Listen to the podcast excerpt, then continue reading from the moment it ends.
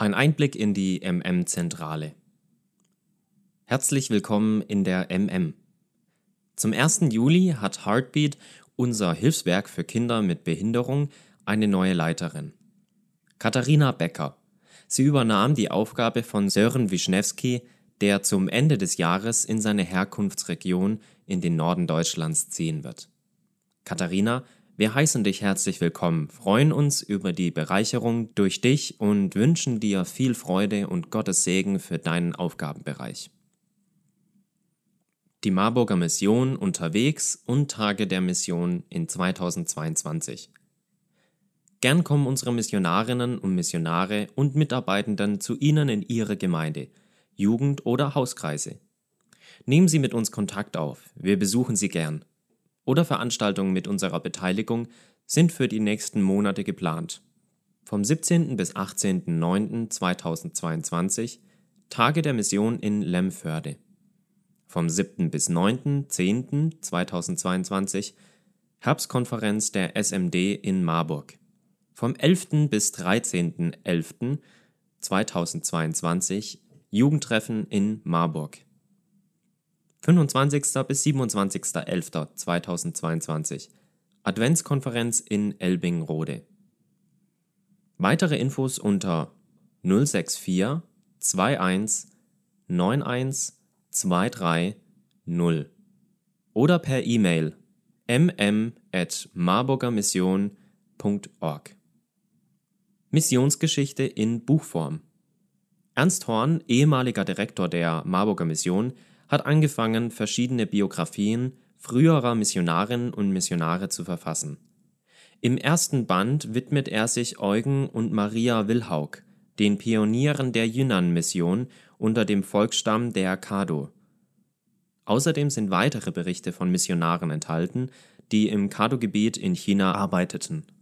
Das Buch ist gegen eine Spende von 7,95 Euro plus 2 Euro Versandskosten bei der Marburger Mission erhältlich.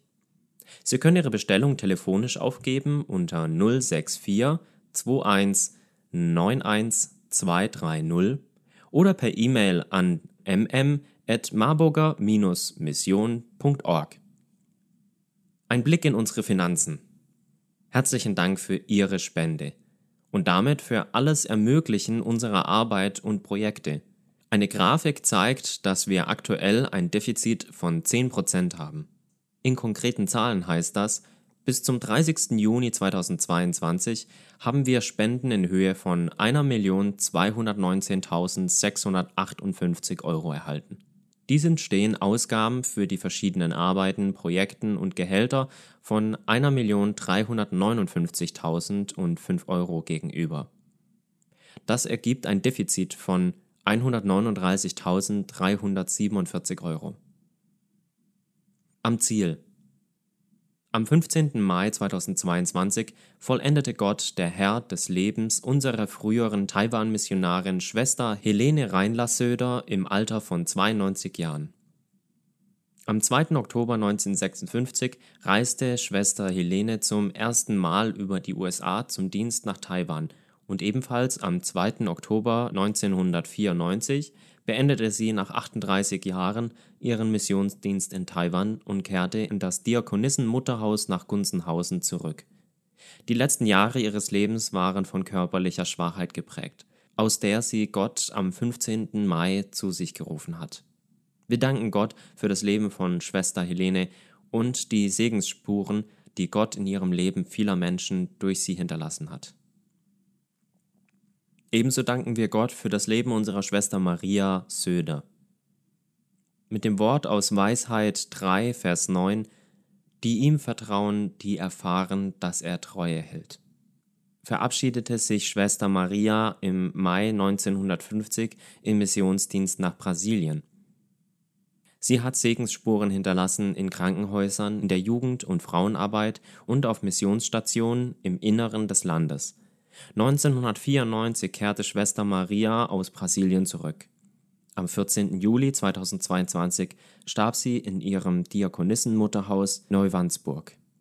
Nun darf sie den schauen, dem sie vertraut hat.